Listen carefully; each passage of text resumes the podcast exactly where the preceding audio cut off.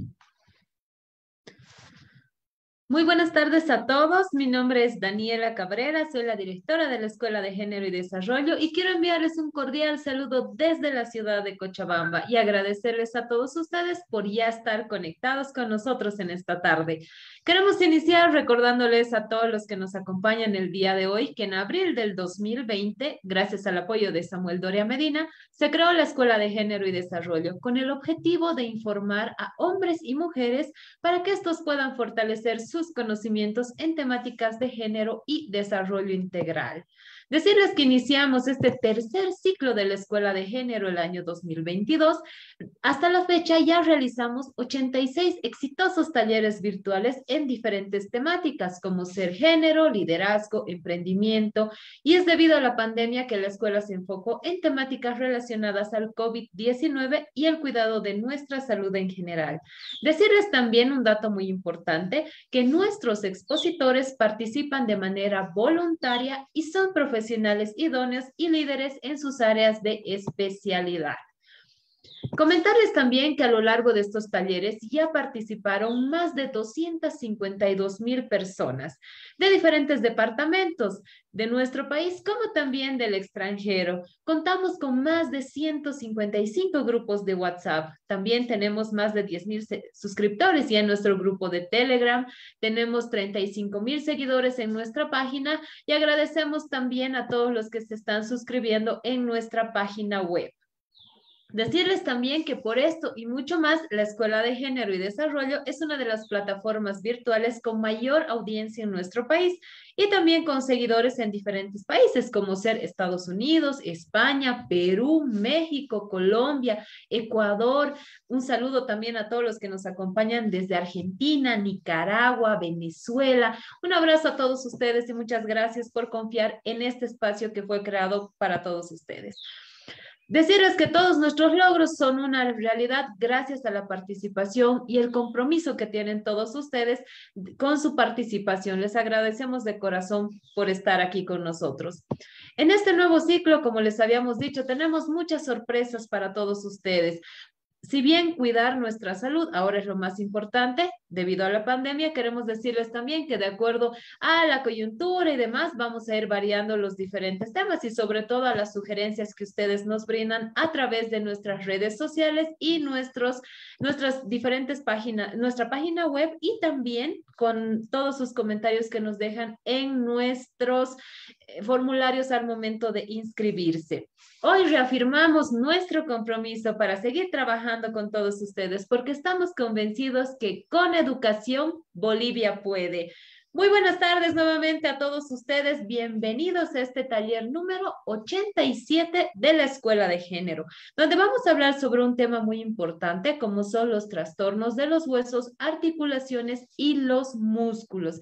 Queremos agradecer a Samuel Doria Medina por el apoyo constante que nos brinda para la realización de los talleres.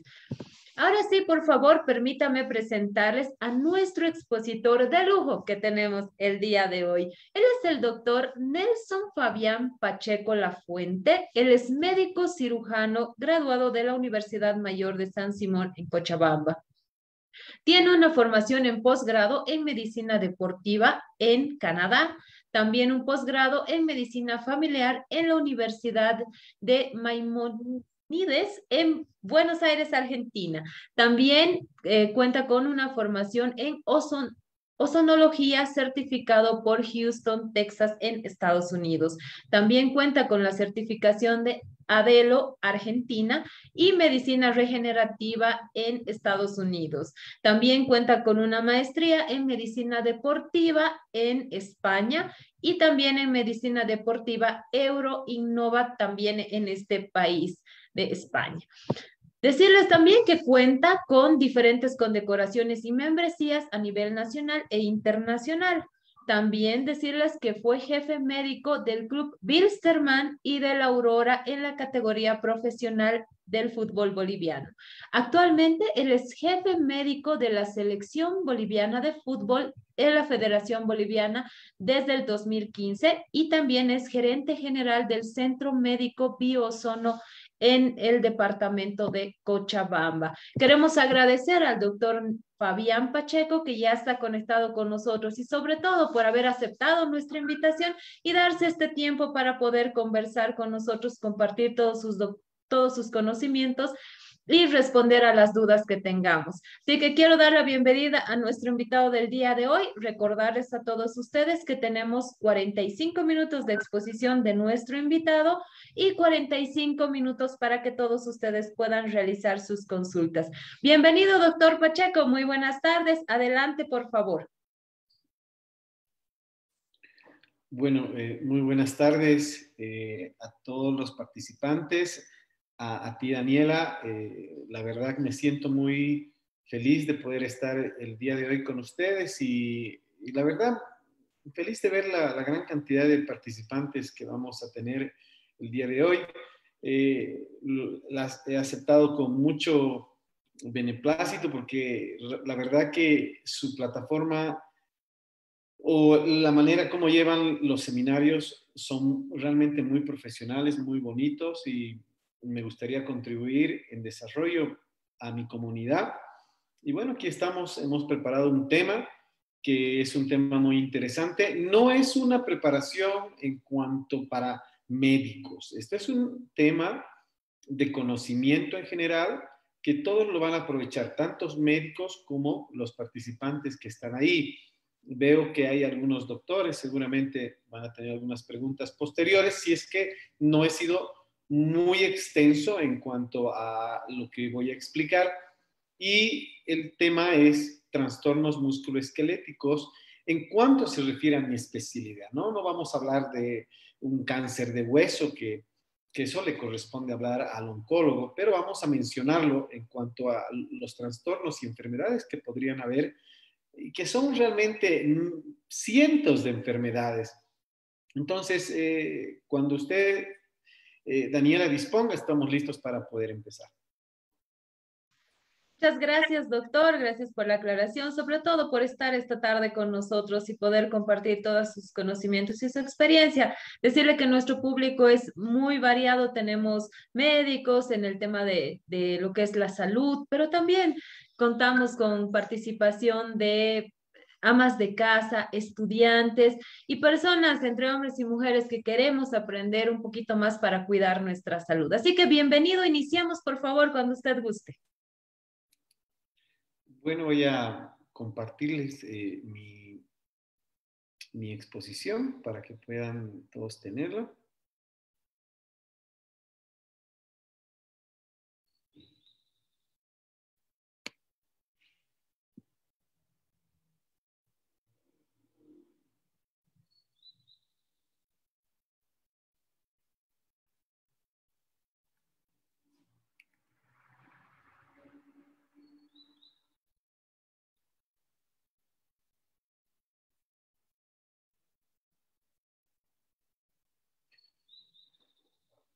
No sé si ya la pueden ver.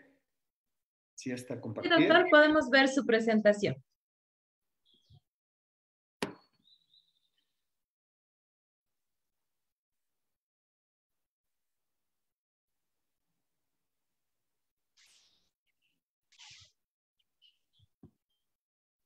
Perfecto, doctor. Ahora sí, podemos iniciar, por favor. Bueno, el día de hoy vamos a hablar sobre los trastornos de los huesos y articulaciones y músculos. Mi nombre, Fabián Pacheco. Soy médico y bueno, vamos a compartir un poco de mi conocimiento en cuanto a mi especialidad, donde he podido desarrollar en, los países de Argentina, Estados Unidos y Canadá.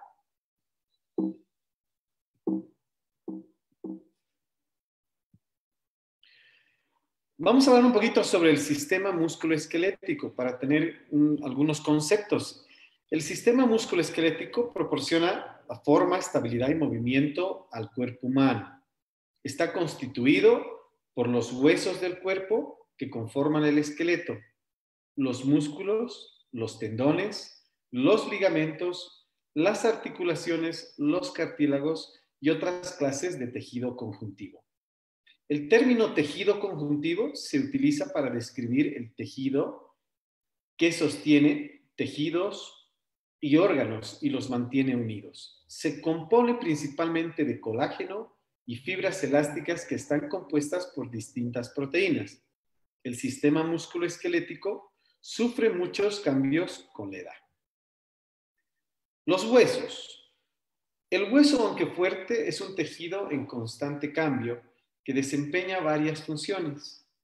Los huesos proporcionan al cuerpo una estructura realmente rígida y actúan como escudo para proteger los delicados órganos internos. Los huesos constituyen el sistema más duro del sistema musculoesquelético y como ya habíamos mencionado, estos protegen muchísimos órganos y también eh, están en composición y en relación estrecha con los músculos, tendones, ligamentos, como vamos a ver adelante.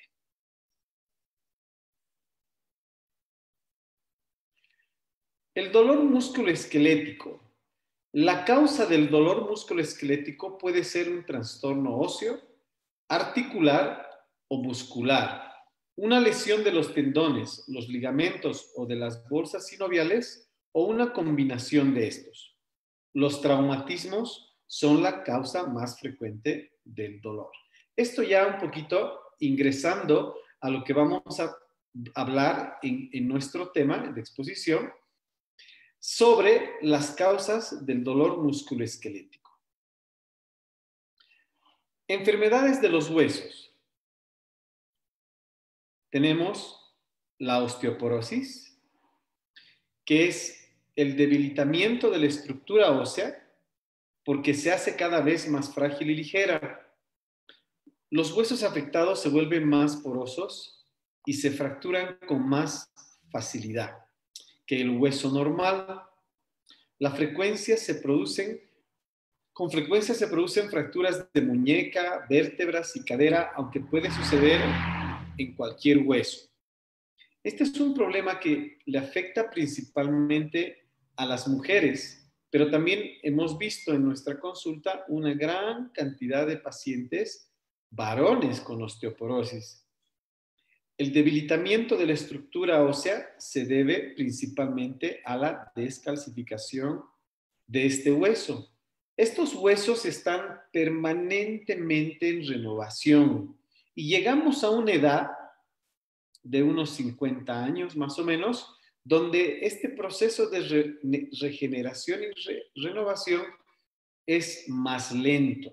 Y si nosotros no adquirimos los hábitos de una buena alimentación, entonces vamos a ver que este hueso no le va a llegar suficientemente eh, la alimentación o los nutrientes necesarios o el calcio necesario para poder regenerarse. Entonces, a cierta edad vemos ya en personas jóvenes que hay mucha descalcificación. El primer paso o el primer stage, como se le dice a, a esta enfermedad, es la osteopenia, que es una forma leve de descalcificación, que es un paso a la osteoporosis. En esta foto se puede ver que la osteoporosis tiene, o este huesito, ha sido un corte que se le ha hecho al hueso, donde a la, a la derecha se ve un hueso sano, y si ustedes se fijan, ese hueso realmente es un poco más compacto, no tiene tantas celdas, eh, hay muchísima estructura ósea y, y, en el pasar de los años, como ya habíamos comentado, se ven muchas celdas, las, los huecos son más grandes, la desmineralización es bastante y bueno, pues eh, los traumatismos simples pueden llegar a ser realmente traumatismos muy o lesiones muy grandes de las que podrían en primera opción ser las fracturas de fémur, las fracturas de muñeca, las fracturas de, de, tibia y peroné, muy fácilmente a una sola caída o a un solo golpe. ¿Quiénes son más afectados? Como ya hemos mencionado, mujeres en una proporción, porcentaje mayor en relación a hombres. en una edad mayor, más o menos de 55 años para arriba, ya se puede ver osteoporosis. Otra de las enfermedades de los huesos que vamos a hablar es el reumatismo. El reumatismo es una enfermedad inmunológica que afecta también en gran proporción más a las mujeres que a los hombres. Es una serie de síntomas de algunas enfermedades que afectan a las articulaciones, los huesos y los músculos, que se traducen en diferentes trastornos caracterizados por dolor, rigidez e hipersensibilidad. Existen tres grandes grupos de complicaciones que, que provocan la respuesta reumática. En este caso, este paciente tiene un problema inmunológico. Este que quiere decir que el sistema inmunológico es el que está produciendo inflamación en las articulaciones. No existe una lesión específica en la articulación. No existe un daño específico en la articulación. Sin embargo, ese paciente refiere muchísimo dolor en una o más articulaciones. Una articulación puede ser una falange con otra falange. Imagínense cuántas articulaciones tiene el cuerpo humano. Tenemos cientos de articulaciones. Y pueden inflamarse muchísimas. Entonces, este paciente puede llegar realmente a tener un gran, pero un gran dolor que podría hasta incapacitarlo. Nosotros vemos en nuestra consulta muchísimos pacientes que llegan por dolor. Sin embargo, nuestra responsabilidad es hacer un buen examen físico, una buena evaluación, un buen diagnóstico, una buena serie de laboratorios para determinar por qué le duele esa articulación. Y hemos visto que llegamos a la conclusión de que son pacientes reumatológicos y los derivamos al reumatólogo para poder o que ellos puedan tratarlos. No solamente afecta la articulación, también están afectadas los músculos y los ligamentos y tendones. Entonces, realmente esa articulación que está compuesta por un hueso o dos huesos que se articulan, un músculo que sale de, justamente de una de las inserciones óseas y un tendón que las recubre, también están afectadas. Entonces, el dolor realmente es bastante.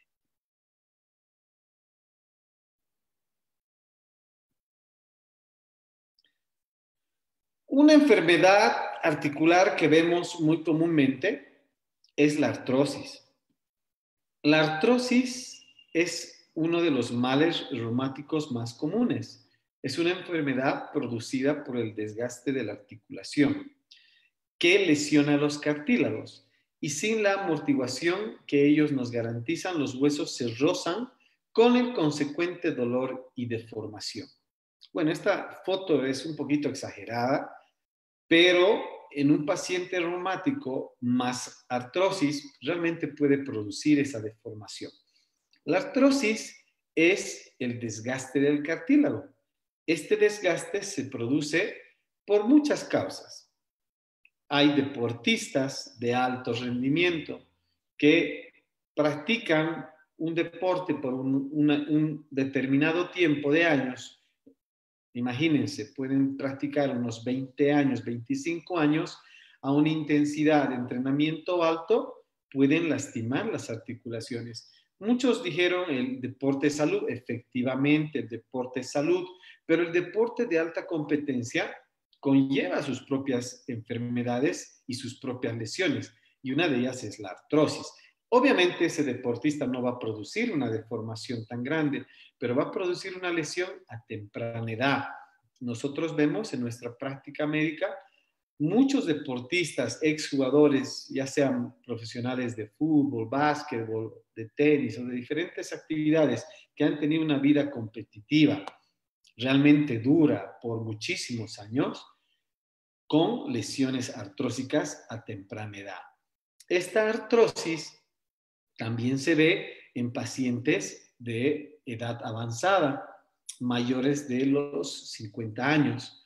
donde el envejecimiento de las articulaciones se está dando. No solamente, y eso yo siempre hablo con, con, mis pacientes, que no solamente envejecemos de la cara, sino envejecemos internamente. Todo nuestro organismo tiende a envejecer y una de las artículas y uno de los tejidos que envejece es el cartílago. Y lamentablemente, el cartílago es un tejido avascular, es un tejido que no tiene irrigación sanguínea y por consiguiente no se regenera.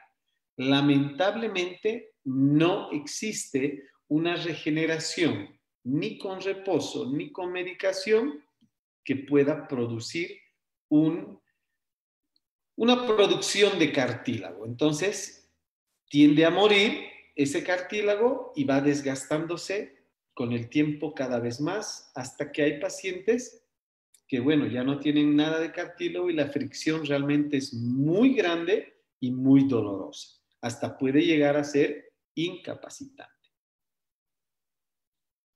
Bueno, aquí vemos otra foto de artritis reumática, que es una enfermedad, ¿no? Que es propia del sistema inmunológico, que ya lo, ya lo habíamos hablado, donde las articulaciones producen una inflamación importante y al mismo tiempo producen desgaste de los cartílagos. Y por eso es que también se producen deformación, ¿no? Si ustedes ven en esas fotos, esas manitos eran normales y con el tiempo han empezado a deformarse y obviamente a producir muchísimo dolor.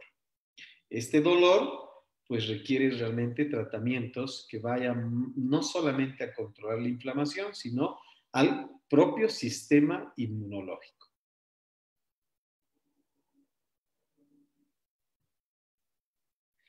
Las manos y los pies se dañan en el mismo grado en ambos lados. Las extremidades se vuelven ásperas y alrededor de ellas se forman nódulos. La piel se ve delgada y frágil, lo que finalmente restringe el movimiento.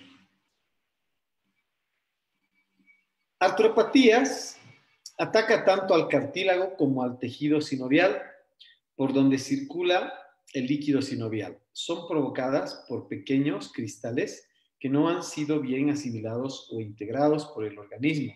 Si estos microcristales van al cartílago, lo endurecen y le originan una artrosis. Si por el contrario se dirigen al tejido sinovial, lo inflaman y provocan una artritis. La gota. La gota es ya una enfermedad cuando ocurre el aumento del ácido úrico que se acumula en la sangre y causa inflamación articular. Si se acumula demasiado ácido úrico en el líquido alrededor de la articulación, se formarán cristales de ácido úrico, los cuales hacen que la articulación se hinche y resulte inflamada. Esta es una enfermedad donde las articulaciones que primeramente nos pueden hacer notar que tenemos ácido úrico o gota son la primera y segunda falange del dedo, del pie, y posterior la inflamación de otras articulaciones que podrían hacernos pensar que fueran otro tipo de enfermedad. Entonces es importante la evaluación, los exámenes físicos, los exámenes de laboratorio y los exámenes de diagnóstico para llegar a una buena conclusión. Vamos a hablar un poquito del cáncer y la enfermedad de los huesos. Si se origina en un hueso, se la conoce como primario. Este es frecuente en personas jóvenes y el tipo más común es el osteosarcoma, un tumor que se aloja en los huesos largos como en el fémur. Vamos a entrar a hablar un poquito sobre lesiones y hablar un poquito sobre los conceptos básicos. No solamente existen lesiones en el fútbol, también podemos tener lesiones en diferentes otro tipo de deportes, pero los mecanismos de inflamación, dolor o torceduras, torsiones, rupturas, prácticamente son las mismas. Nada más que en ciertos deportes se aplican diferentes fuerzas, diferentes, eh, diferente potencia, donde, bueno, eh, hay lesiones un poco más severas en un deporte que en otro. Y también hay lesiones propias de un deporte que en otro. Por ejemplo, en el fútbol, las lesiones de rodillas son muy comunes. En el, en el tenis, las lesiones de codo son muy comunes. En el voleibolista, las lesiones del hombro son, son muy comunes. Entonces, vamos a hablar un poquito sobre las lesiones en los conceptos básicos y no entrar en lesiones específicas de cada deporte. ¿Te has preguntado alguna vez qué tipos de lesiones puedes sufrir en el fútbol? ¿Sabes qué hacer en caso de sufrir una lesión? ¿Conoces los métodos de rehabilitación sobre lesiones? No solamente en el fútbol, como ya habíamos hablado, Estás en el lugar correcto. A continuación te vamos a mencionar las lesiones más frecuentes, no solo en el fútbol, sino en otros deportes y, sus, un tratamiento en cada una de ellas. Lesiones óseas, lesiones musculares, lesiones tendinosas y también hay lesiones en general. ¿no? Estas son las cuatro calificaciones que podemos encontrar en tipos de lesiones. Las lesiones óseas, hablamos de las luxaciones. Es la separación de modo anormal y permanente de la superficie articular de los huesos que forman una articulación. Una luxación quiere decir que un hueso, una articulación que está conformada por dos huesos, por ejemplo, el hueso de la tibia y peroné con el fémur, donde tienen una regularidad. Vamos a hablar que están alineados, está alineada esa pierna. Sin embargo, por un efecto de un golpe, hace de que salga de su alineación, de su forma recta, salga una porción de hueso y a eso le vamos a llamar luxación. Es justamente la separación de modo anormal y permanente de las superficies articulares. Una fractura de nariz consiste en la ruptura de los huesos propios de la nariz. Esta lesión suele producirse en impactos contra adversarios, compañeros o en el fútbol con el propio balón. Una fractura de tibia y peroné, fractura muy dolorosa y a la vez aparatosa, suele producirse en fuertes choques contra algún adversario. Y estas, bueno, hay que realmente manejarlas rápidamente para ver que él o la persona no tenga algún otro compromiso y y pueda ser llevado a la emergencia rápidamente.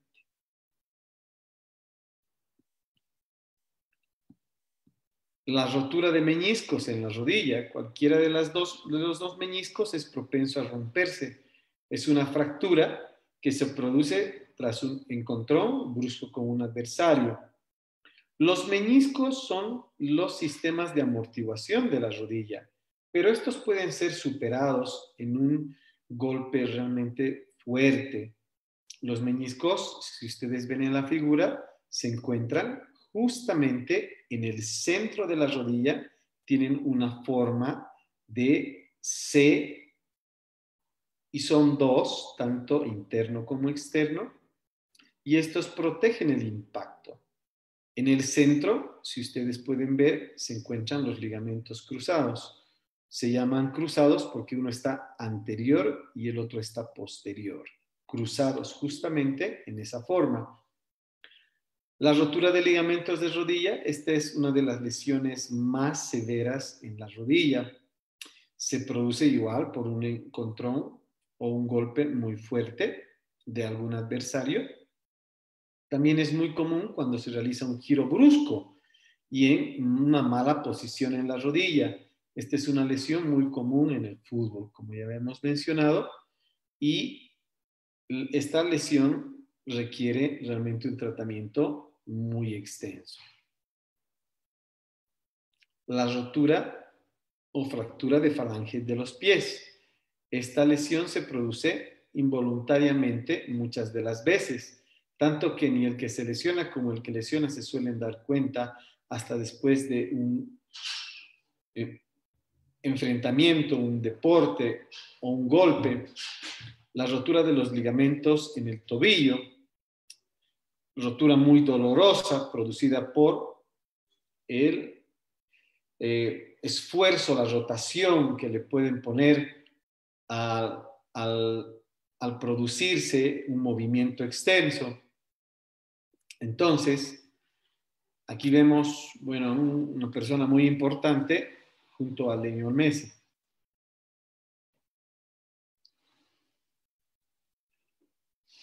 Vamos a hablar un poquito sobre las lesiones musculares.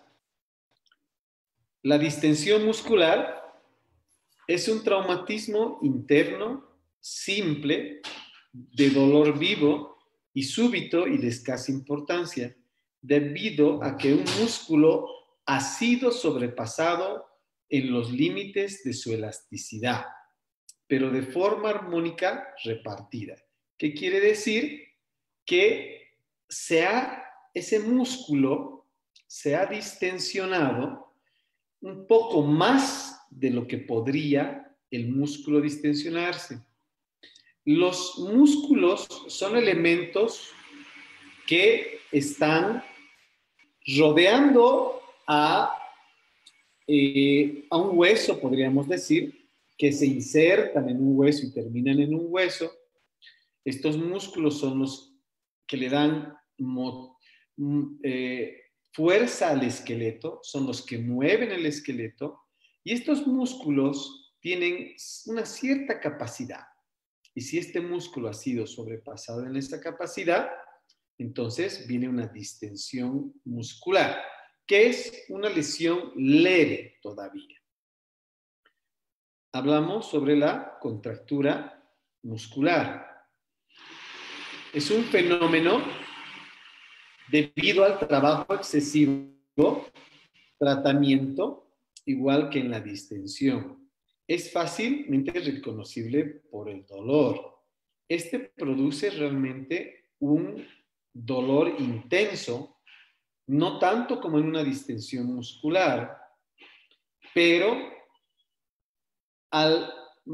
tiene un concepto un poco eh, que se contradice.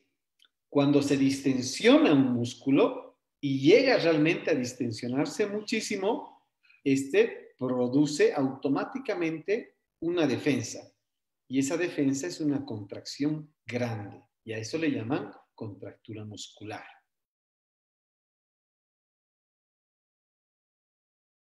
Un tirón muscular es una lesión producida por alguna rotura de microfibras musculares. El dolor es intenso, continuo y localizado. Este, tipo de, de lesión se le llama tirón microdesgarro, desgarro microfibrilar, donde es un dolor realmente localizado donde el paciente puede decir con facilidad, tengo un pinchazo, tengo un punto exactamente que me duele a razón de un ejercicio intenso que se ha producido y que puede ser fácilmente localizado para poder mandar o realizar los exámenes correspondientes y poder determinar la extensión y profundidad de esa lesión. Un poquito hablar del calambre o espasmo, que no es lo mismo que una contractura o un tirón o una distensión, son contracciones musculares, espontáneas, duraderas y a veces dolorosas. Se suele producir en los músculos encargados de la sustentación, que quiere decir que los, son los que nos mueven, generalmente los que nos llevan a, hacer eh, esfuerzos. Y estos tienen eh, un efecto eh, muy corto si les damos las medidas necesarias, principalmente cuando existe deshidratación. Ahora, hablamos de un desgarro muscular. Esto es algo un poco más grande. Se, trata de la ruptura de numerosas fibras de músculo. Incluso se puede producir la ruptura completa de un músculo. Esta lesión es realmente bastante ya eh, grave en cuanto a las lesiones musculares. Esta puede producir una incapacidad de aquella persona que ha podido sufrir una ruptura de muchas fibras musculares. E incluso puede llegar a romperse todo el músculo. Y eso es pues de un tratamiento un poco más complejo que un simple, una simple distensión, un simple tirón. Esto muchas veces puede llegar a ser tratado con muchísimo tipo de sustancias regenerativas o incluso llegar a la cirugía.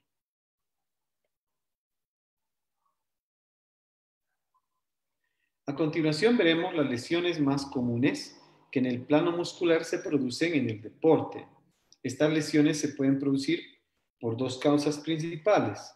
Una es la fuerte actuación de un grupo muscular o de un músculo durante la práctica deportiva y la otra es por el desgaste producido por un ejercicio continuo sobre el mismo músculo o región muscular.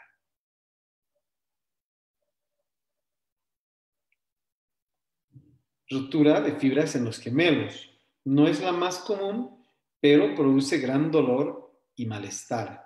El periodo de recuperación será establecido por el médico según la profundidad y la extensión.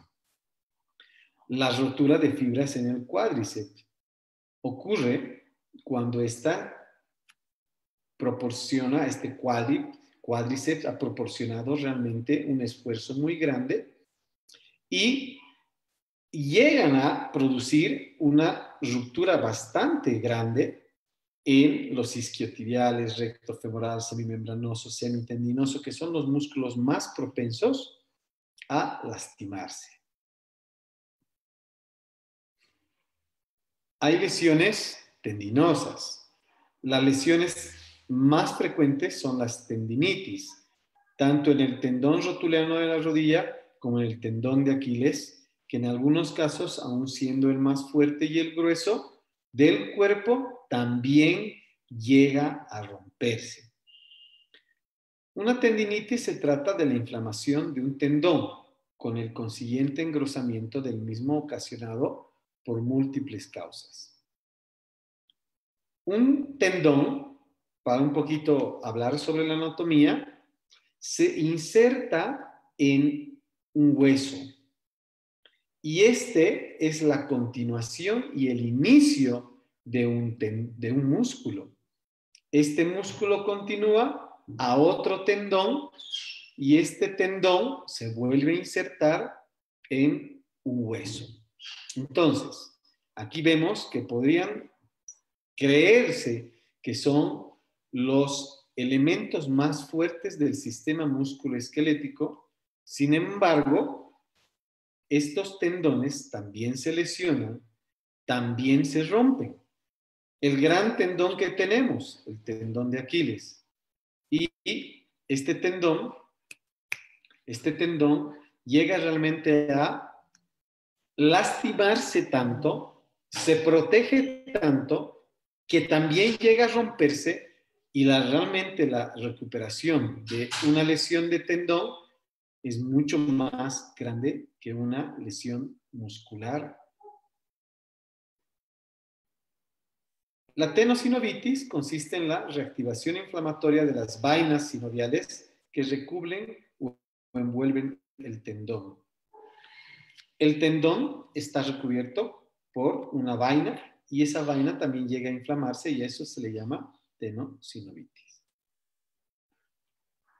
¿Cómo podemos evitar las lesiones? Antes de realizar cualquier tipo de ejercicio, el realizar estiramiento es sumamente importante porque el músculo está en calor y se logran mayores amplitudes sin molestias y con un mínimo de peligro de lesiones. ¿Por qué estirar? Reduce la tensión muscular y hace sentir el cuerpo más relajado. Ayuda a la coordinación, permitiendo un movimiento más libre y más fácil. Aumenta la extensión de los movimientos, que ahora pueden ser más amplios. Previene lesiones como los tirones musculares, por ejemplo. ¿No? Y hay muchísimas maneras de producir o de prevenir las lesiones. Y estas lesiones, pues, eh, con el estiramiento, pueden ya no ser un gran problema. Vemos muchos pacientes, no solo deportistas, sino personas de diferentes edades que están en la casa queriendo realizar un, trabajo, un, esfuerzo, eh, no solamente salen a, salir a correr o, o hacer un deporte, sino el querer limpiar una ventana y el estirar con mucha fuerza el brazo, pueden producir una lesión tendinosa. El, el tratar de levantar objetos de una manera muy brusca o demasiado eh, pesado y, no haber hecho un, un, un estiramiento, un precalentamiento, pueden producir lesiones. Aquí veo bastante mujeres y varones con lesiones de hombros, eh, donde se desgarran los tendones del manguito rotador, que son cuatro eh, tendones que componen la articulación o, componen el, sistema de movimientos del hombro, que se le llama manguito rotador, y, se, y hemos visto frecuentemente que vienen desgarrados, justamente por no haber hecho un previo estiramiento, un previo calentamiento. Por eso, este tipo de lesiones no solamente son aplicables a deportistas, también son aplicables o se debe tomar muy en cuenta en todo tipo de personas. Si vamos a realizar un esfuerzo, un ejercicio, un trabajo, debemos tener las medidas necesarias para realizar ese esfuerzo o ese ejercicio, porque si no vamos a lesionar nuestro músculo esquelético. ¿Cómo las diagnosticamos? No? Hay muchísimos elementos de diagnóstico que podemos utilizar.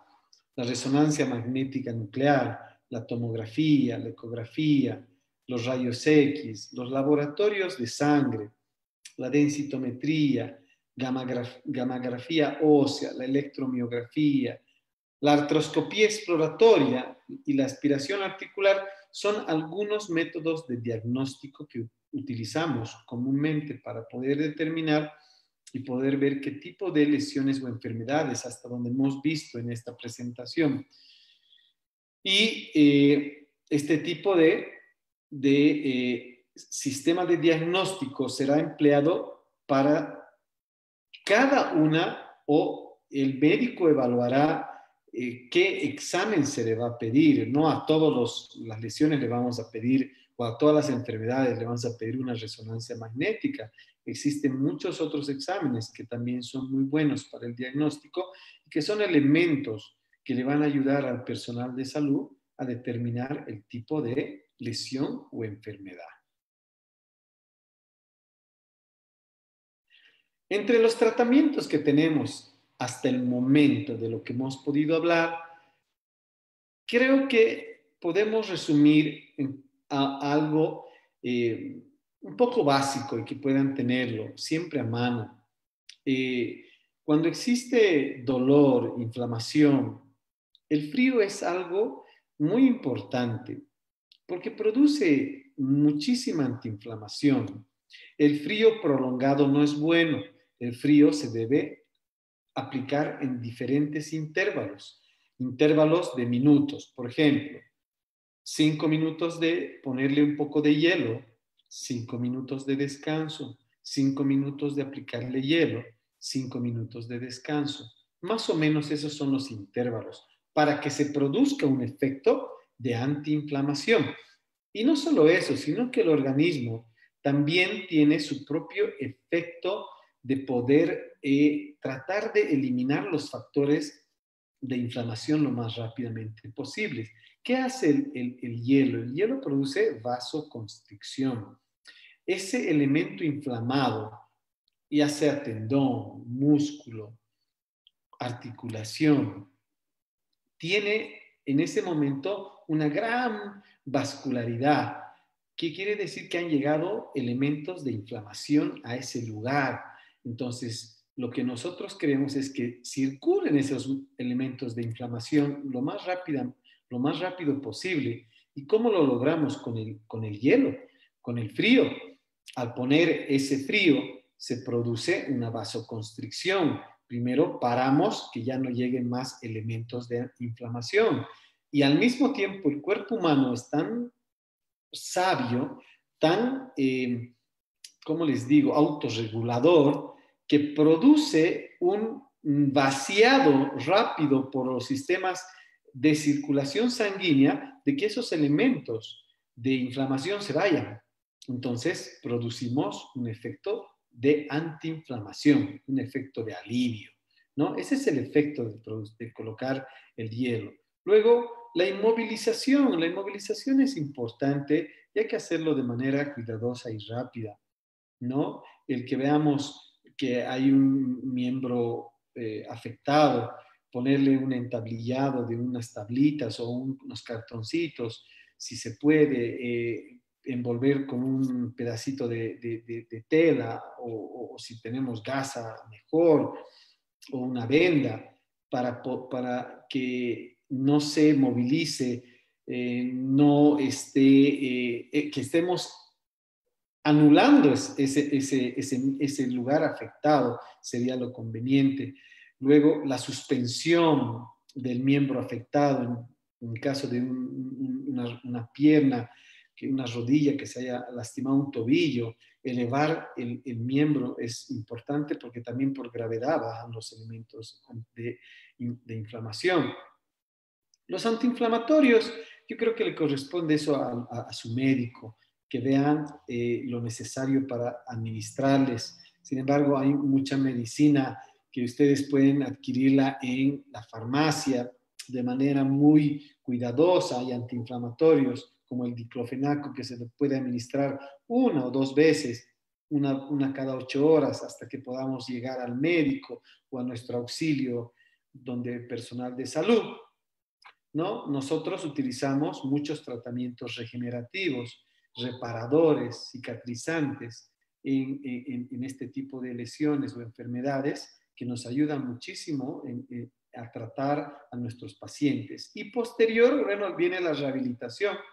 La rehabilitación corresponde a eh, la parte de devolverle nuevamente funcionalidad a ese miembro afectado, a, ese, a esa articulación afectada, Rehabilitación quiere decir que le debemos nuevamente enseñar cómo volver a, eh, ya sea correr, eh, hacer ese mismo esfuerzo.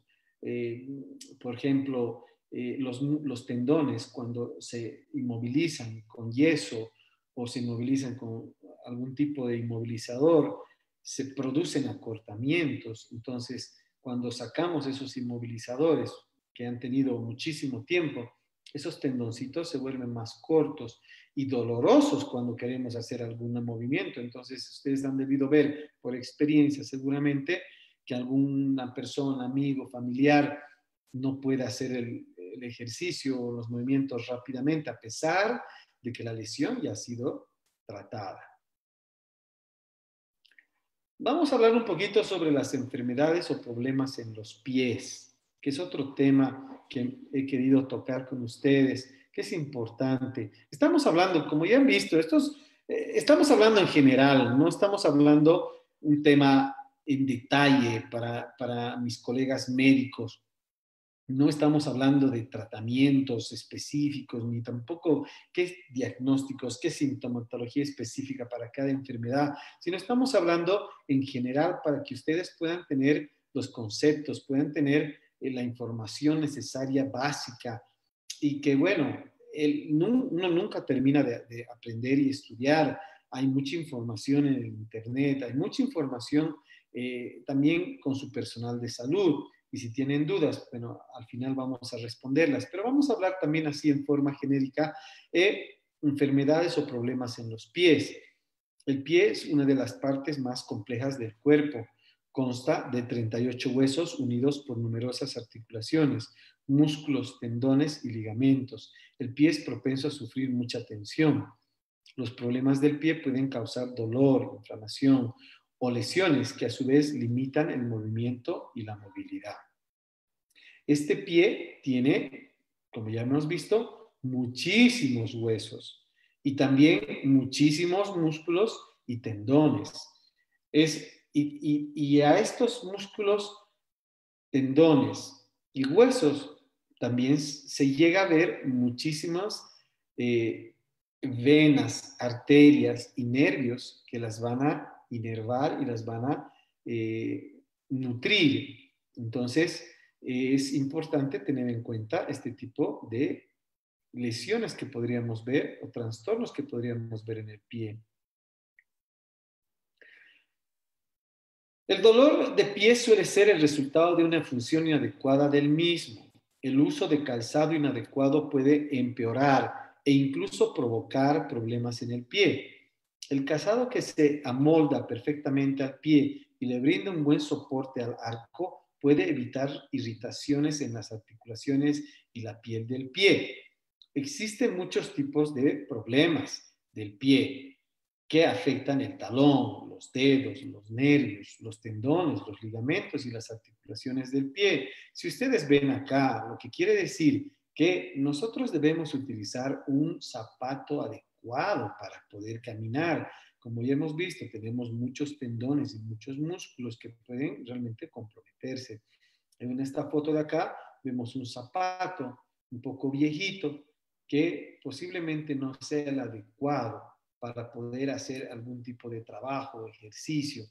Y a la derecha vemos un, bueno, un zapato muy tecnificado, con bastantes eh, curvas, alineado a lo que se necesita en la planta y con bastante amortiguación que podría prevenir bastantes lesiones. Eso, no quiere decir que el zapato más caro es el mejor zapato, ¿no? Sino que se adecue un buen zapato a lo que nosotros vamos a realizar.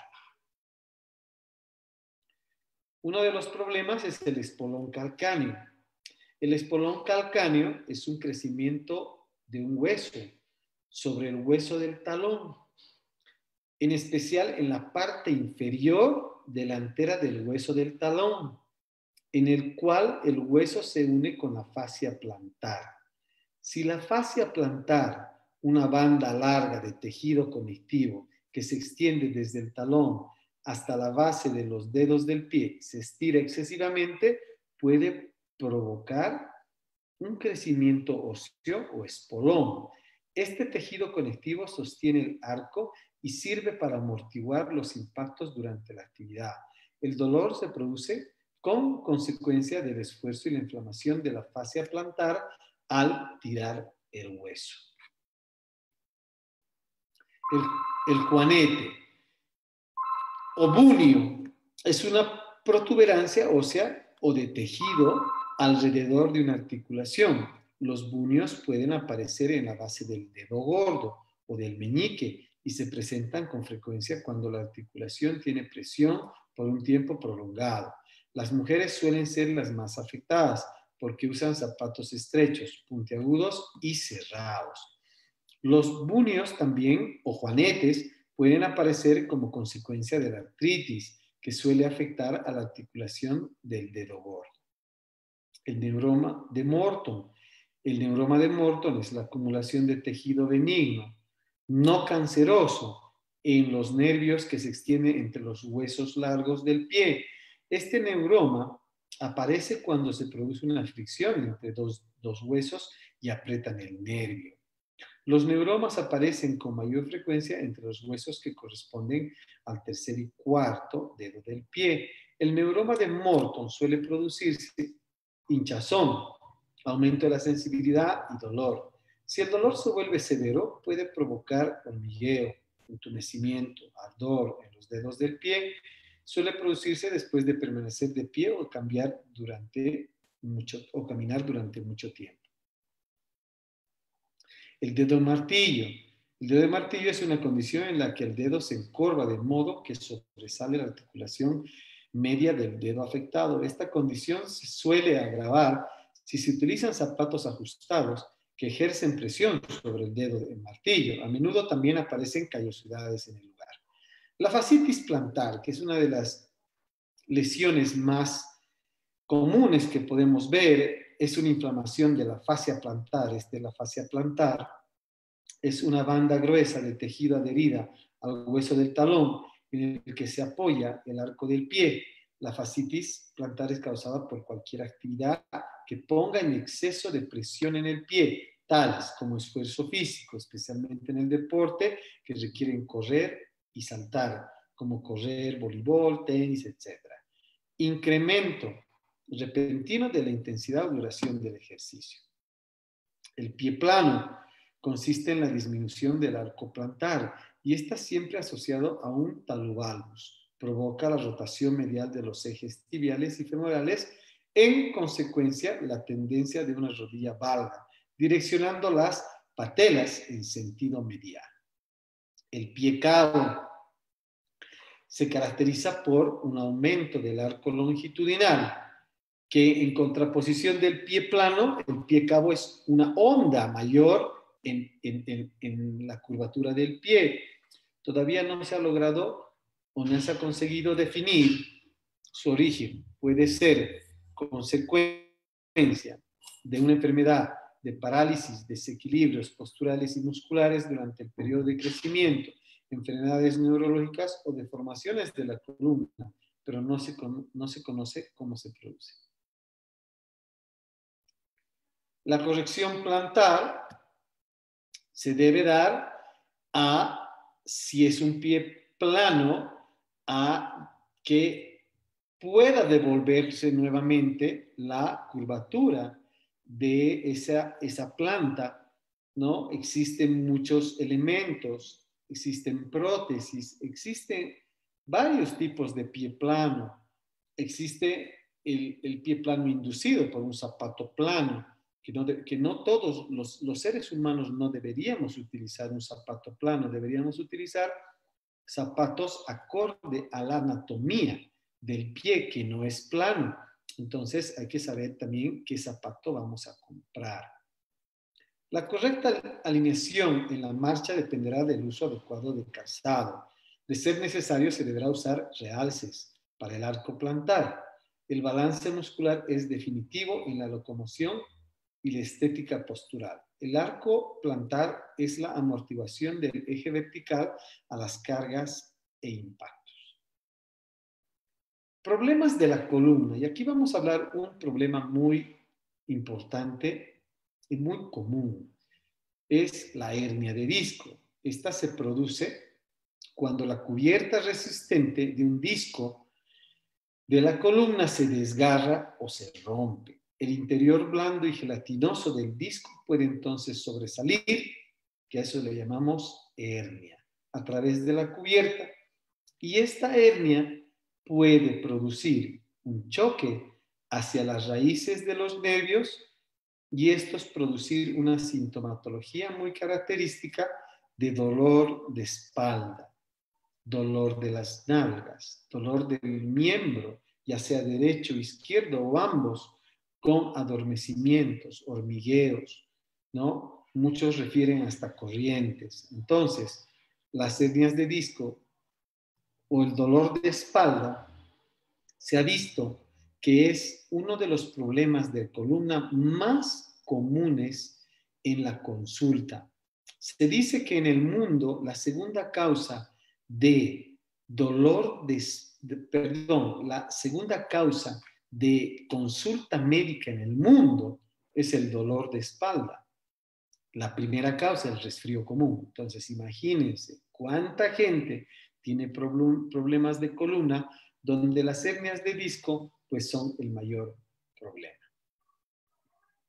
Y bueno, hemos concluido este breve resumen de trastornos musculoesqueléticos que he tratado de reducirlo al máximo por la hora que tenemos y agradecer muchísimo a Daniela y a su grupo de poderme invitar en esta oportunidad.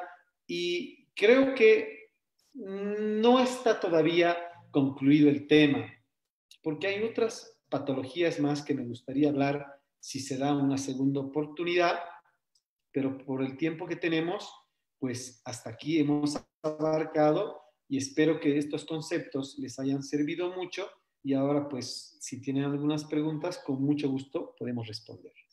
Gracias.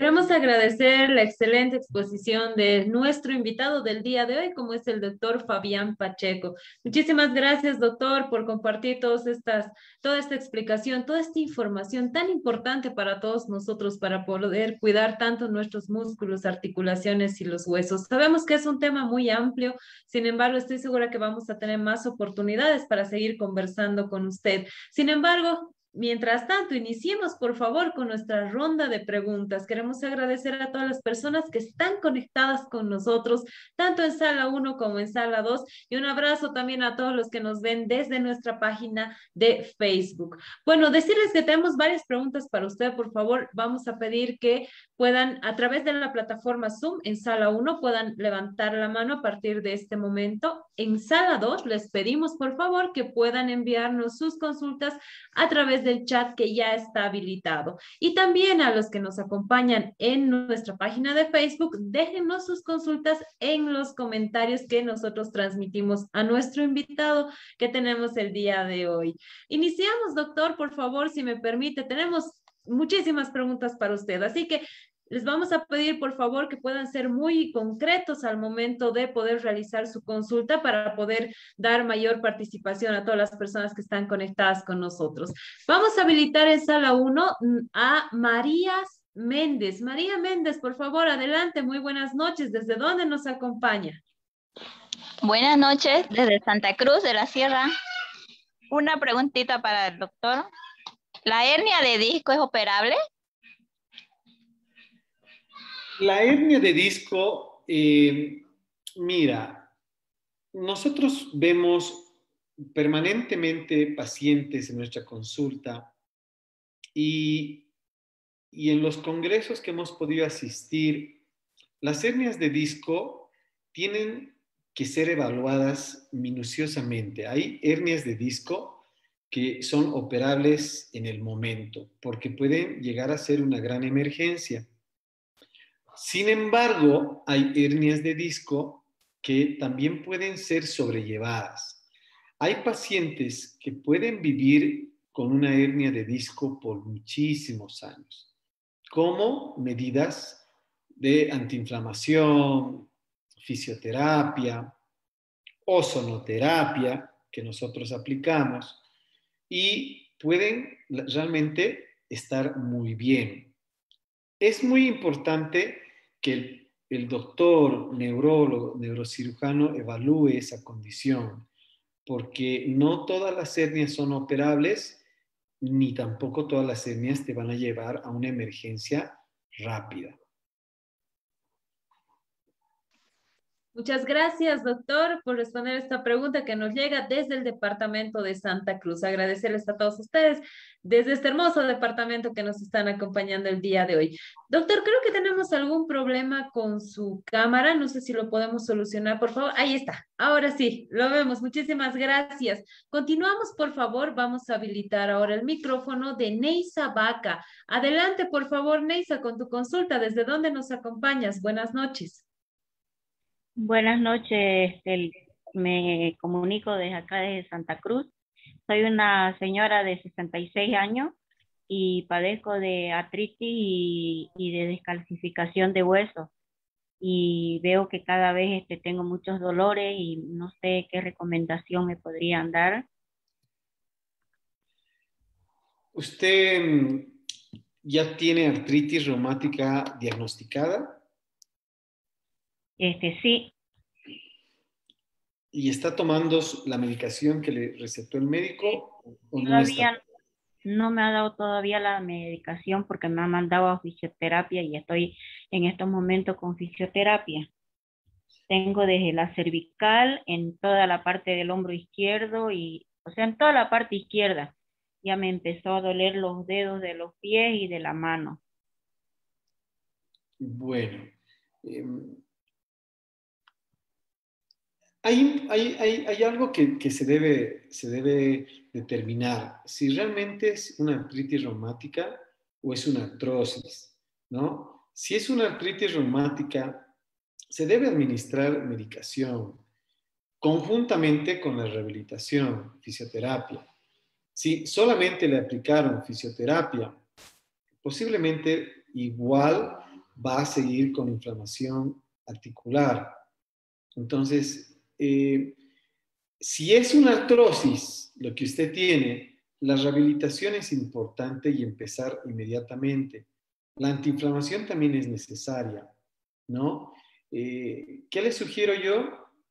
Que vuelva a visitar a su médico y vuelva a presentarle los problemas que está teniendo en cuanto a la rehabilitación y no dejar que esto siga porque no va a parar. La inflamación no va a ceder. Son problemas tanto inmunológicos que no son propios de la articulación o problemas propios de la articulación pero con una lesión mayor. Muchas gracias, doctor, por esta recomendación. Continuamos, por favor. Vamos a habilitar ahora el micrófono de Juan Pablo Cabrera. Adelante, por favor, Juan Pablo. Buenas noches. ¿Desde dónde nos acompaña? Nuevamente, por favor, Juan Pablo, si puede Ahora sí lo escuchamos. Buenas noches, ¿desde dónde nos acompaña? Buenas noches, eh, disculpe, estoy llamando, estoy hablando de aquí del puente. Este, quería hacerle dos consultas al doctor. Tengo la primera que es, digamos, mi esposa ha tenido, digamos, sus fracturas de los dos brazos. Entonces, ah, ahora ya está bien, pero siempre le duele, digamos, los nervios y eso. ¿Cómo se puede tratar, digamos? Eso, uno. Y después tengo otro, digamos, sobre las hernias de disco, digamos. Yo tengo dos hernias de disco, pero me han hecho un bloqueo de una, de una hernia, pero el otro no, o sea, digamos, me han tratado con fisioterapia nada más. Y eso, ¿cómo puedo minimizar, digamos, los dolores más que todo? Bueno, en la primera pregunta sobre su esposa, eh, las fracturas pueden, como ya habíamos hablado, pueden producir eh, cierta disfuncionalidad en músculos y tendones. Cuando se fractura un hueso, muchas de las veces em, por bastante tiempo están inmovilizados y esa inmovilización puede producir un espasmo muscular o una reducción muscular o una atrofia muscular e incluso una disminución de los tendones. No es muy fácil volver a retomar el esfuerzo o la actividad después de tener una inmovilización prolongada. La recomendación principal es realizar fisioterapia para que el fisioterapeuta pueda ayudarle a nuevamente con ejercicios de elongación, estiramiento, esfuerzo, que pueden llevar, ojo, pueden llevar semanas, no es de una sesión a otra, pueden llegar, llevar semanas de trabajo para devolverle nuevamente, incluso meses, dependiendo del tipo de lesión, para devolverle nuevamente funcionalidad. Y por eso es que muchos pacientes si no hacen una buena recuperación posterior, siguen sufriendo y viendo que hay secuelas de una mala recuperación. Entonces, la recomendación principal es ir a la fisioterapia. Acuda a la fisioterapia para que puedan ellos ayudarle a la recuperación de su esposa. En cuanto a las hernias de disco, las hernias de disco deben ser evaluadas por el neurocirujano o el neurólogo y estas pues ser eh, determinadas si son para cirugía o no. Hay algunas que realmente necesitan cirugía y otras necesitan tratamiento. Hay varios tipos de tratamiento. Uno puede ser la fisioterapia y otro tratamiento que nosotros, el que aplicamos, es el de ozonoterapia, que ayuda muchísimo a reducir lo máximo que se pueda la hernia y esta hernia de disco, al ser reducida, ya no tiene tanto contacto con el nervio y automáticamente los dolores van a ir desapareciendo. Las molestias que estaba teniendo van a ir desapareciendo y usted va a sentirse con mucho alivio y no llegar a la cirugía. Entonces, lo, que yo le recomiendo es nuevamente volver a su médico evaluar si realmente requiere una cirugía o inmediatamente irse a la fisioterapia. Y bueno, y si puede acudir a nuestro centro médico, aquí lo esperamos para poder también explicarle cómo podemos eliminar su hernia de disco. Muchas gracias, doctor. Un saludo también a Juan Pablo. Decirles que los contactos, la dirección y todos los datos que usted necesite de nuestro invitado del día de hoy para que ya lo pueda consultar, al realizar una consulta ya más privada, vamos a también publicarla en nuestra página de Facebook. Muchísimas gracias, doctor. Continuamos, por favor. Vamos a habilitar ahora el micrófono de Ahí está. Mariela Espinosa Montes, por favor, adelante. Mariela, buenas noches. ¿Desde dónde nos acompaña? Buenas noches, eh, soy de la ciudad de La Paz. Mi consulta, doctor, es, eh, bueno, pude ver alguna similitud en la acumulación de cristales de ácido úrico en el pie y los juanetes. Quería saber la diferencia y una pregunta extra, ¿por qué eh, nos crujen las articulaciones, o sea, ese ruidito que escuchamos a veces al levantarnos las rodillas. Esas dos, por favor. Bueno, em, la primera pregunta en relación al ácido úrico y los junetes no es lo mismo. Eh, la, acumulación de ácido úrico se debe a una eh, un desbalance que ha podido relacionarse con el metabolismo de las purinas, en las proteínas principalmente. Este desbalance hace de que tu ácido úrico, este ácido úrico, mm, sobrepase los límites y estos vayan a producir inflamación de ciertas articulaciones. No siempre el dedo del pie gordo puede producir inflamación de los codos, de las manos, ¿no? Pero aparece principalmente en el pie, en el dedo, así le vamos a llamar el dedo pulgar, el dedo gordo del pie, como primera señal. Hay una acumulación excesiva de, esas, de, esos, de ese ácido úrico en forma de cristales de urato. Y estos cristales provocan inflamación y bastante dolor.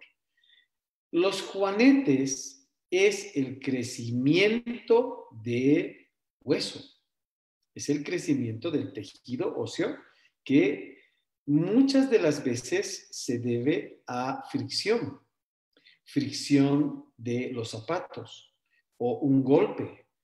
O genética también. Muchas veces se ha visto pacientes que vienen eh, o que han nacido con un poquito más de un pie un poquito más grande y eso ha condicionado de que una mínima fricción haya hecho que crezca, ¿no? Pero principalmente se debe a la fricción. Y eso eh, no, no es igual que una acumulación de ácido úrico.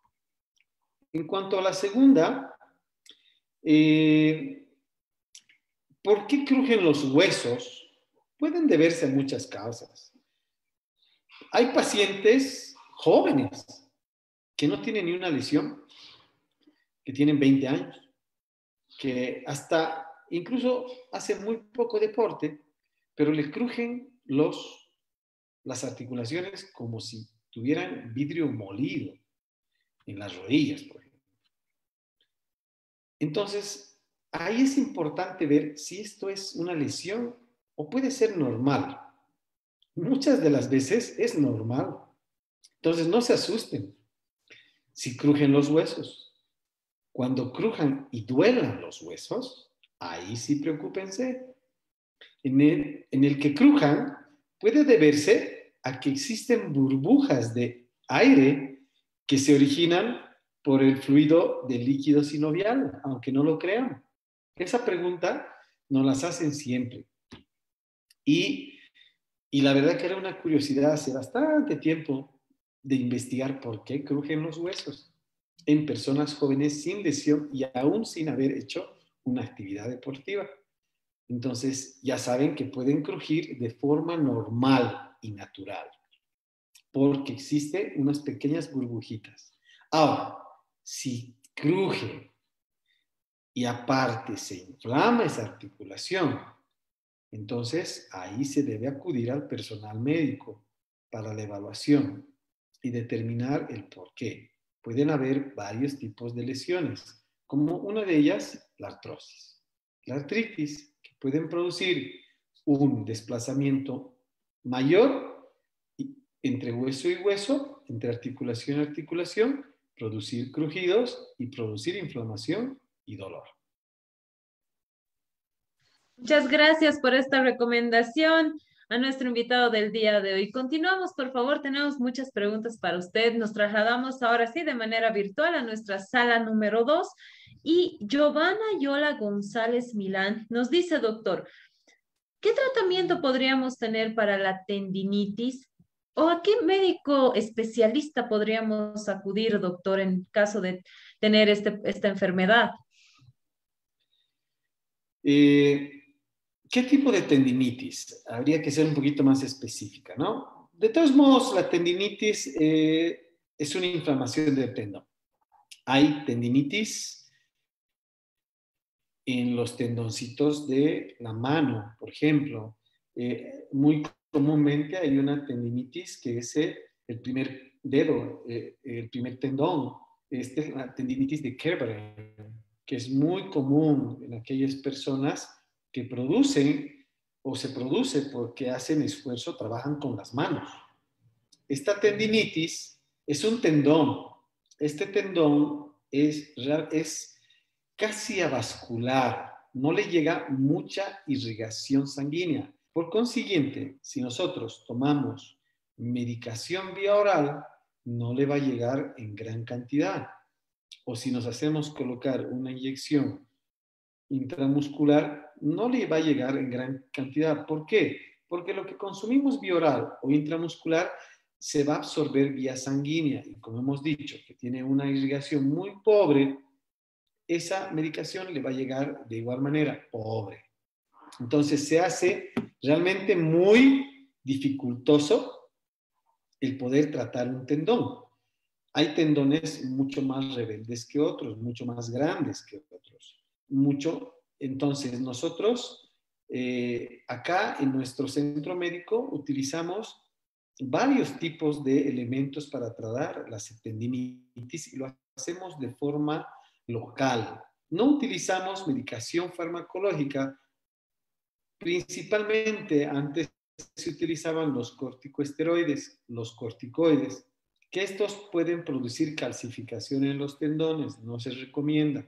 Nosotros utilizamos el ozono. El ozono es un gas, un gas poderosamente antiinflamatorio que lo colocamos en el nivel del tendón y este gas antiinflamatorio va a producir una antiinflamación realmente profunda. Ahora, si ese tendoncito se acompañó de un desgarro, porque pueden también romperse los tendones, desgarrarse los tendones, utilizamos el plasma ozono.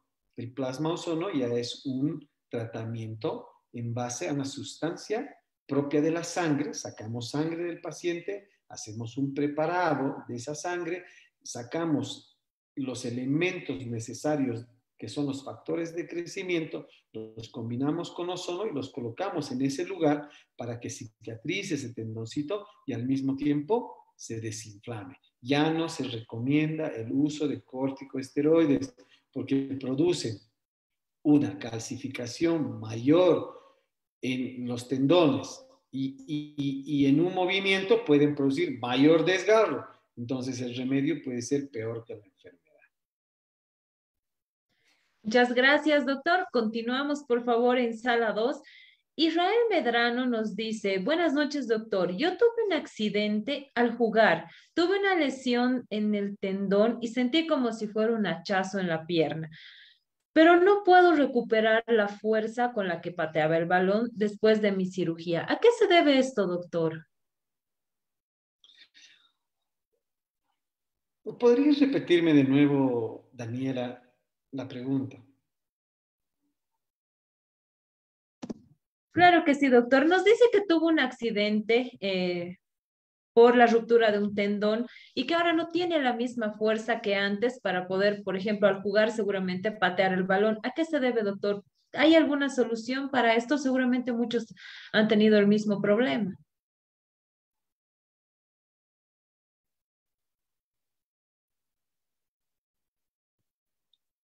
Sí, sí, sí se puede eh, solucionar el problema. Habría que hacer una evaluación de cómo ha salido la, cirugía, la verdad. Eh, las reconstrucciones miotendinosas son realmente, tienen que ser muy, de mucho cuidado.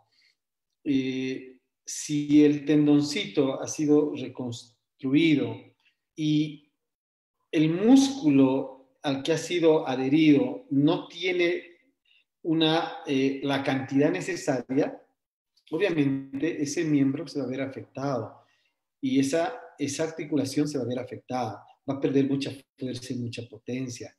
Eh, habría que evaluar cuánto ha sido el gasto muscular, la atrofia muscular, cuánto ha sido la recuperación del tendón, cuánto es el acortamiento y qué materiales han utilizado. Todo eso hay que evaluar. Pero sí, definitivamente en este tiempo moderno se puede devolver nuevamente eh, la elasticidad, se puede devolver nuevamente la forma del tendón y ver de nuevamente recomponer esa musculatura para poderle darle potencia y fuerza a esa articulación y que pueda ese deportista nuevamente volver a su entrenamiento o a su capacidad anterior. Muchas gracias, doctor. Continuamos, por favor, ya con las últimas consultas. Nos trasladamos también hasta nuestra página de Facebook, donde Mónica Escalera nos dice, excelente exposición, doctor. Felicidades. Mi pregunta es la siguiente. En cuanto a lesiones de rodilla por pérdida de fibra muscular y desgaste de articulaciones, ¿cuánto tiempo necesito para rehabilitarme después del tratamiento? Nos dice. Bueno, eh, dependiendo qué tipo de tratamiento, ¿no? Hay bastantes tratamientos. Puede ser un tratamiento regenerativo como el que nosotros utilizamos. La vuelta al deporte es más rápida. Si no llega, si no necesita una cirugía y necesitamos colocarle sustancias regenerativas como plasma ozonizado o células madre, obviamente el tratamiento es mucho más rápido la recuperación es mucho más rápida y ese deportista va a volver de forma más rápida. Ahora, si el tratamiento es quirúrgico, los tiempos cambian, ¿no? Eh, la recuperación es más larga y los tiempos de volver a competir también son más largos, ¿no? Entonces, habría que evaluar qué tipo de tratamiento es el que va a realizar y sobre eso ver en, qué, en cuánto tiempo va a volver. Hay tratamientos regenerativos como por ejemplo una lesión eh, condral o una lesión meniscal, donde utilizamos células madre, que antes era cirugía o cirugía, ahora utilizamos las células madre para producir regeneración del tejido cartilaginoso del menisco. Ese paciente en unas dos a tres semanas está volviendo nuevamente al campo pero si en el, eh, se, se, hizo operar, si le han hecho una resección de, un, de una parte del menisco, ahora si le han hecho la resección de todo el menisco, que, que, que eso es lo que no se recomienda actualmente, pues la vuelta al entrenamiento va a ser un poquito más morosa, en un mes, dos meses. Hay, hay jugadores de fútbol vuelven después de los tres meses, imagínense tanto tiempo después. Entonces la medicina regenerativa dependiendo del tipo de lesión, porque hay que evaluar también que no haya una extrusión, una salida de ese meñisco de su forma natural, pues se han visto que las recuperaciones son mucho más rápidas y mucho mejores y a menos costo incluso. ¿no? Entonces, si tiene la oportunidad de visitarme, que venga para poder evaluar y determinar los tiempos de recuperación y vuelta al campo.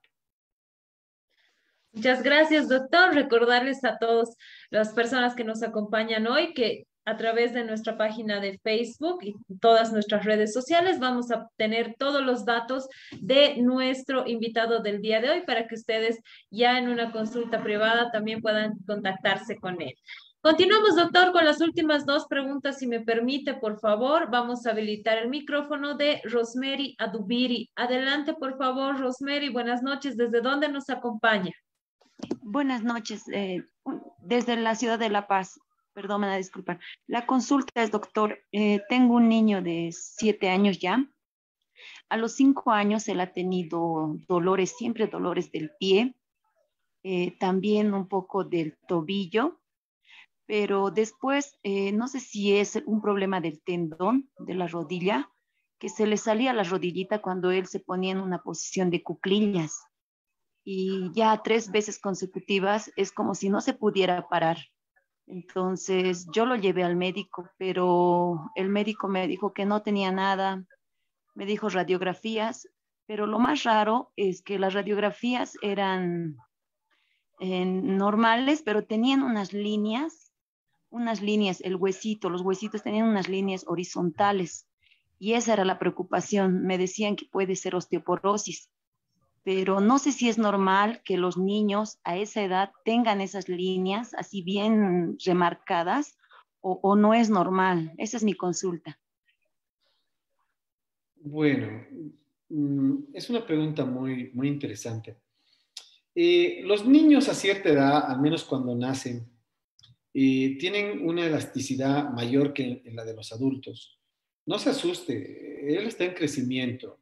Eh, es más, nosotros en nuestra práctica no vemos casi niños que se lesionen por distensión de ligamentos, músculos. Eh, son muy difíciles de, lesionarse justamente por esa capacidad elástica que tienen de que se doblan una rodillita y pareciera que fueran de goma, otra vez vuelve. ¿No? Esas líneas que usted ha visto son las líneas del cartílago de crecimiento. Eso es normal. Mientras más grandes, se quiere decir que el cartílago del crecimiento está funcionando. No se preocupe, esas líneas horizontales son normales. A esa edad no va a presentar osteoporosis su, su niño. Hemos hablado que la osteoporosis viene con la edad, con la despinalización, con el desgaste. Pero no es una osteoporosis, una línea de esa manera, sino más bien se llaman las líneas de, o placas de crecimiento. Muchas gracias, doctor, por esta recomendación. Continuamos, por favor, muy rápidamente con la última consulta, sin antes enviar un saludo a todas las personas que nos acompañan desde el departamento de Potosí. Habilitamos el micrófono para la última pregunta de Gerson Lizarazu. Adelante, por favor, Gerson. Buenas noches. ¿Desde dónde nos acompaña? Eh, buenas noches, eh, doctor. Buenas noches a los presentes. Bueno, yo soy de acá de Cochabamba y bueno, mi pregunta es la siguiente. Eh, ¿La lumbalgia es el daño del, del músculo y la ozonoterapia en cuánto ayudaría a esa lesión? Bueno, Gerson, un gusto saludarlo. Eh, Gerson, la, lumbalgia es el dolor lumbar, es el dolor muscular. Y antes se decía muy comúnmente, bueno, es un dolor de espalda. Sin embargo, no solamente al dolor darle tratamiento.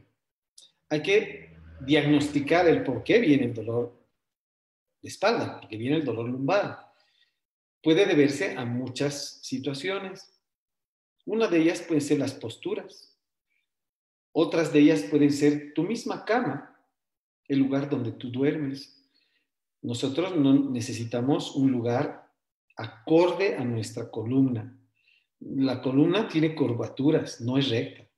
Entonces debemos utilizar una cama que pueda ser acorde a eso.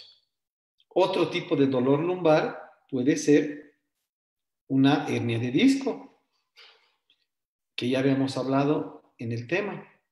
Y sí, la ozonoterapia podría ser la solución para la hernia de disco. Ahora, lo más importante a lo que yo quiero ir, Gerson, es tener el diagnóstico. Un dolor lumbar puede tener muchas causas. La ozonoterapia no es magia, es una terapia aplicada para una enfermedad específica, específicamente para las hernias de disco. Eh, la lumbalgia debida a una postura o la lumbalgia debida a un esfuerzo por no haber hecho un calentamiento o por una cama que es muy dura o muy blanda, la ozonoterapia te va a resolver de forma paliativa, como cualquier antiinflamatorio, y no te va a resolver de forma definitiva. Entonces, lo que se sugiere, Gerson, es determinar la causa, la causa, perdón, de la lumbalgia, que también hay causas de lesión renal que pueden producir lumbalgias. Muchas gracias, doctor, por haber respondido todas las preguntas. Sin embargo, tenemos todavía mucha gente que quiere hacer su consulta. Lamentablemente, ya hemos llegado a la parte final de nuestro taller. Vamos a dejar, eh, como decía, los contactos del doctor para que ustedes ya de manera interna, de manera privada, puedan realizar su consulta con él. Muchísimas gracias, doctor Fabián Pacheco, por haber estado esta noche con nosotros, compartir todos sus conocimientos y responder las consultas de nuestro público. Por favor, sus últimas recomendaciones y sus palabras de despedida. Bueno, la recomendación principal es que tengan una vida saludable. El deporte es salud y se ha demostrado que en este, en este momento histórico que hemos vivido estos dos años, eh, nuestro sistema inmunológico ha estado pues, eh, en, ataque. El COVID ha sido una enfermedad que nos ha puesto en alerta a todo el mundo, no solamente a, los bolivianos, a todo el mundo. Y, y, qué es lo que nosotros hemos querido hacer eh, en todo este tiempo? Es fortalecer nuestro sistema inmunológico. Y en lo que a mí me corresponde, en la especialidad que tenemos, el sistema inmunológico se puede fortalecer haciendo bastante deporte. Subir las defensas con el ejercicio es posible. Entonces, ¿cuál es mi recomendación? Tengan una vida saludable con deporte, salud, una buena alimentación y van a prevenir lesiones hacer la recomendación que les dije, el, estiramiento, el calentamiento, no solo para hacer deporte, sino para hacer un trabajo en la casa. Y así no van a tener trastornos en las articulaciones y los músculos. Muchísimas gracias esta noche. La verdad ha sido muy eh, entretenida, importante. Y bueno, quedamos pendientes porque el tema es bastante largo. Y si hay alguna otra invitación posterior, pues con mucho gusto estaremos aquí para poder estar en, este en estos seminarios que realmente le ayudan muchísimo a la población y felicitar a, Daniela por la invitación y muy felices de estar acá. Gracias. Muchísimas gracias a usted, doctor, por habernos acompañado esta noche. Realmente su participación, el aporte que usted ha hecho para poder cuidar nuestra salud estoy segura que ha sido muy importante para todas las personas que han estado conectadas. Y el compromiso es continuar con estos talleres. Obviamente lo vamos a estar invitando más adelante. Como usted bien decía, este es un tema muy amplio. Hay muchos temas más específicos que podamos tratar, que estoy segura que vamos a hacerlo en siguientes talleres. Muchísimas gracias por haber aceptado nuestra invitación y darse este tiempo. Sabemos que es una persona muy ocupada, que tiene muchos pacientes, sin embargo, se ha dado el tiempo para poder estar esta noche con nosotros. Le agradecemos mucho y le enviamos un gran abrazo de parte de todas las personas que se han conectado en esta noche. Le pedimos unos minutitos más, por favor, que nos pueda acompañar. Queremos ah, agradecer nuevamente al doctor Fabián Pacheco por haber estado esta noche con nosotros. Agradecer también a Samuel Doria Medina por el apoyo constante que nos brinda para la realización de los diferentes talleres de la Escuela de Género y sobre todo agradecer a todos ustedes por participar y hacer una realidad este proyecto como es la Escuela de Género y Desarrollo ya con su taller número 87. Recordarles a todos ustedes que los certificados de este taller van a estar disponibles en las siguientes 72 horas y van a ser enviados a los grupos de WhatsApp y también publicados en nuestras redes sociales el link para que ustedes puedan descargar el mismo. Recuerden que es importante que se puedan registrar primero en cada uno de los talleres para su participación participar obviamente en los talleres y posteriormente se les hará llegar a través de estos medios su certificado digital para que ustedes lo puedan descargar. Bueno, decirles que la siguiente semana vamos a tener un taller también muy importante referente a salud. Es por eso que queremos decirles que en nuestro taller número 88, este martes 22 de marzo, vamos a hablar sobre la digestión, la importancia del sistema digestivo, vamos a conocer los efectos positivos y negativos de la digestión en nuestra salud en general. Pero tenemos un dato importante para ustedes, decirles que vamos a tener un expositor también de lujo, uno de los, de los gastroenterólogos más importantes del país hermano del Perú, así que él nos va a estar acompañando desde el Perú. Nuestro expositor tiene una gran experiencia en lo que es la gastroenterología. Él nos va a estar comentando sobre estos temas y dando también sus recomendaciones. Sin embargo, por el cambio de hora es que vamos a tener un pequeño retraso en nuestro taller, así que vamos a iniciar a las 7 en punto de la noche. Así que los esperamos conectados este martes 22 de marzo a partir de las 7 00 para poder hablar sobre este tema tan importante como es la digestión, el sistema digestivo, los aspectos, los efectos positivos y negativos en la salud, con nuestro invitado que nos va a estar acompañando desde el Perú. Así que los esperamos conectados, por favor, a todos.